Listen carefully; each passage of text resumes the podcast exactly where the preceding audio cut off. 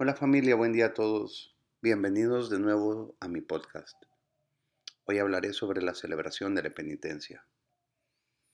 El rito de la penitencia se celebra normalmente en un confesionario o sala de reconciliación.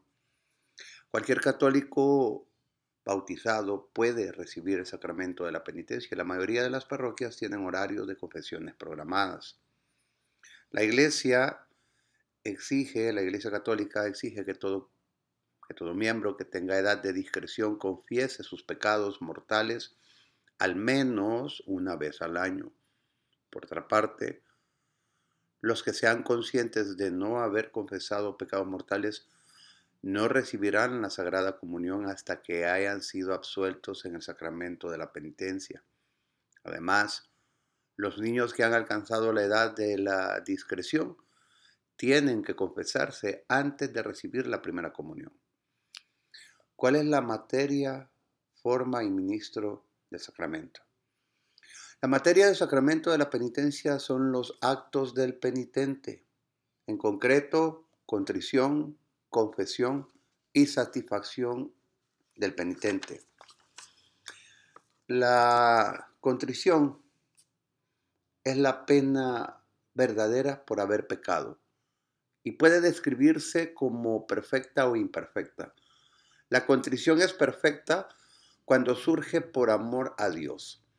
Es imperfecta cuando surge del temor a la condenación eterna o de la conciencia de la fealdad del pecado. Evidentemente, es mejor la contrición perfecta, pero la imperfecta indica una conversión del corazón y un deseo de enmendar los pecados. Sin embargo, si no hay auténtica contrición, el sacramento es ineficaz.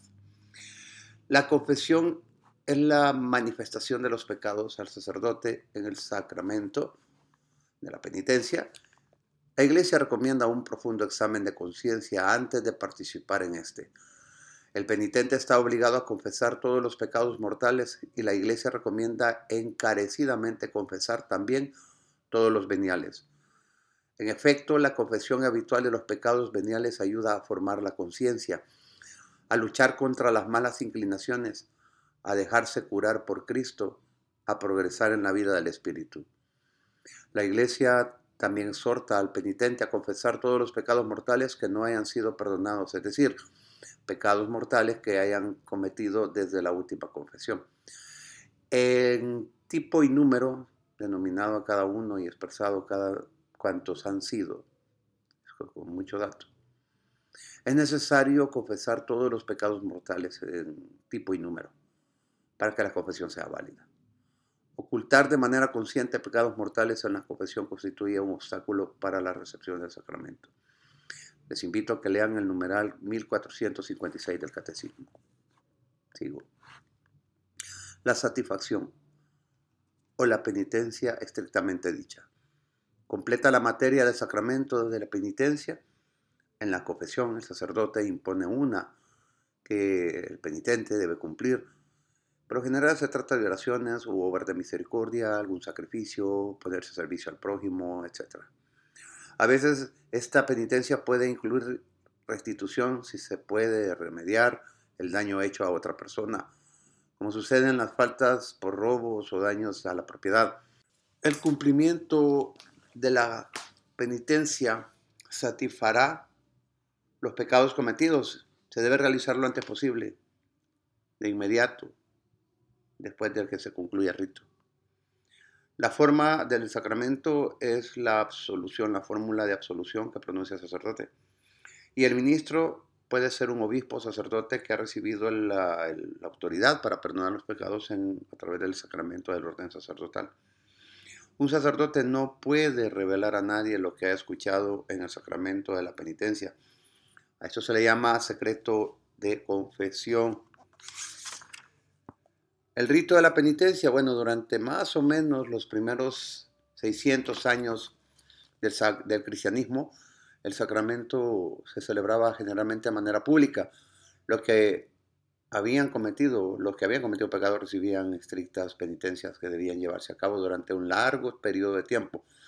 Ya en el siglo VII pasó a celebrarse en privado Y a pesar de estos cambios, la estructura fundamental sigue siendo la misma. Contrición, confesión, que vemos en el Catecismo numeral 964, satisfacción del penitente y absolución del pecado por parte del sacerdote.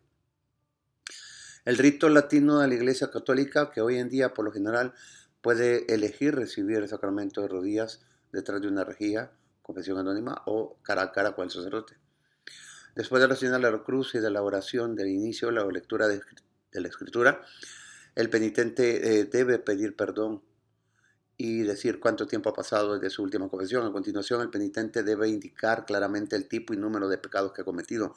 El sacerdote puede hacerle preguntas de aclaración y ofrecer algunos consejos pastorales. El penitente debe hacer un acto de contrición sincero, una oración que manifiesta la pena y la resolución personal de evitar pecar en el futuro. Luego el sacerdote alza la mano y pronuncia la fórmula de absolución que concluye la misma forma sacramental, que dice Dios Padre misericordioso que reconcilió consigo al mundo por la muerte y resurrección de su Hijo y derramó el Espíritu Santo para la remisión de los pecados, se conceda por el ministerio de la iglesia el perdón y la paz. Y yo te absuelvo de tus pecados en el nombre del Padre y del Hijo y del Espíritu Santo. Ya luego de una oración de, despedida y de la señal al cruz, el penitente sale del confesionario para realizar la penitencia asignada. Además de la penitencia que se recibe en la confesión, practica debe practicar la virtud de la penitencia y este es un buen hábito. La virtud es un hábito de mortificación, oración personal, limosna a los pobres y necesitados, ayuno y aceptación de nuestras cruces de cada día para fortalecernos contra la tentación, mantenernos alejados del pecado y acercarnos más a Dios. En los ritos orientales de la iglesia, la mayoría de los ritos, pues el penitente se sitúa ante el icono de Cristo con el obispo o el sacerdote a su lado.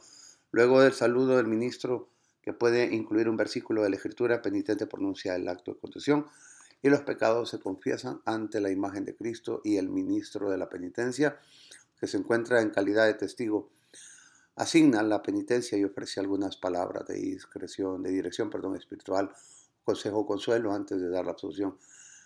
Bueno, podemos ver este, un ejemplo de la, de la eh, de rito tradición bizantina Dice Dios nuestro y Dios Jesucristo, que Dios ha mandado a sus divinos y santos discípulos y apóstoles de perdonar y retener los pecados de la gente, te perdone todos tus pecados y ofensas. Yo, su indigno siervo que he recibido de los apóstoles el poder para hacer lo mismo, te absuelvo de todos tus pecados en la medida que puedo y soy capaz, según tu necesidad. Por otra parte, te absuelvo de todos los pecados que has confesado ante Dios y, mi indignidad. En el nombre del Padre y del Hijo y del Espíritu Santo. Amén. Esto es de la tradición melquita. Y en la bizantina dice, Dios por medio del profeta Natán perdonó a David sus pecados. Pedro derramó lágrimas por su negación. La mujer adúltera lloraba a los pies de Jesús.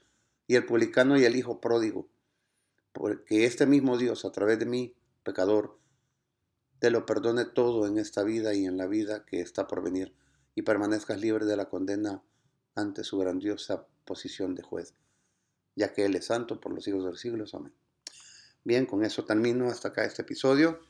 Espero que les sirva. Por favor, regálenme su generoso me gusta, compártenlo y, suscríbanse a mi podcast.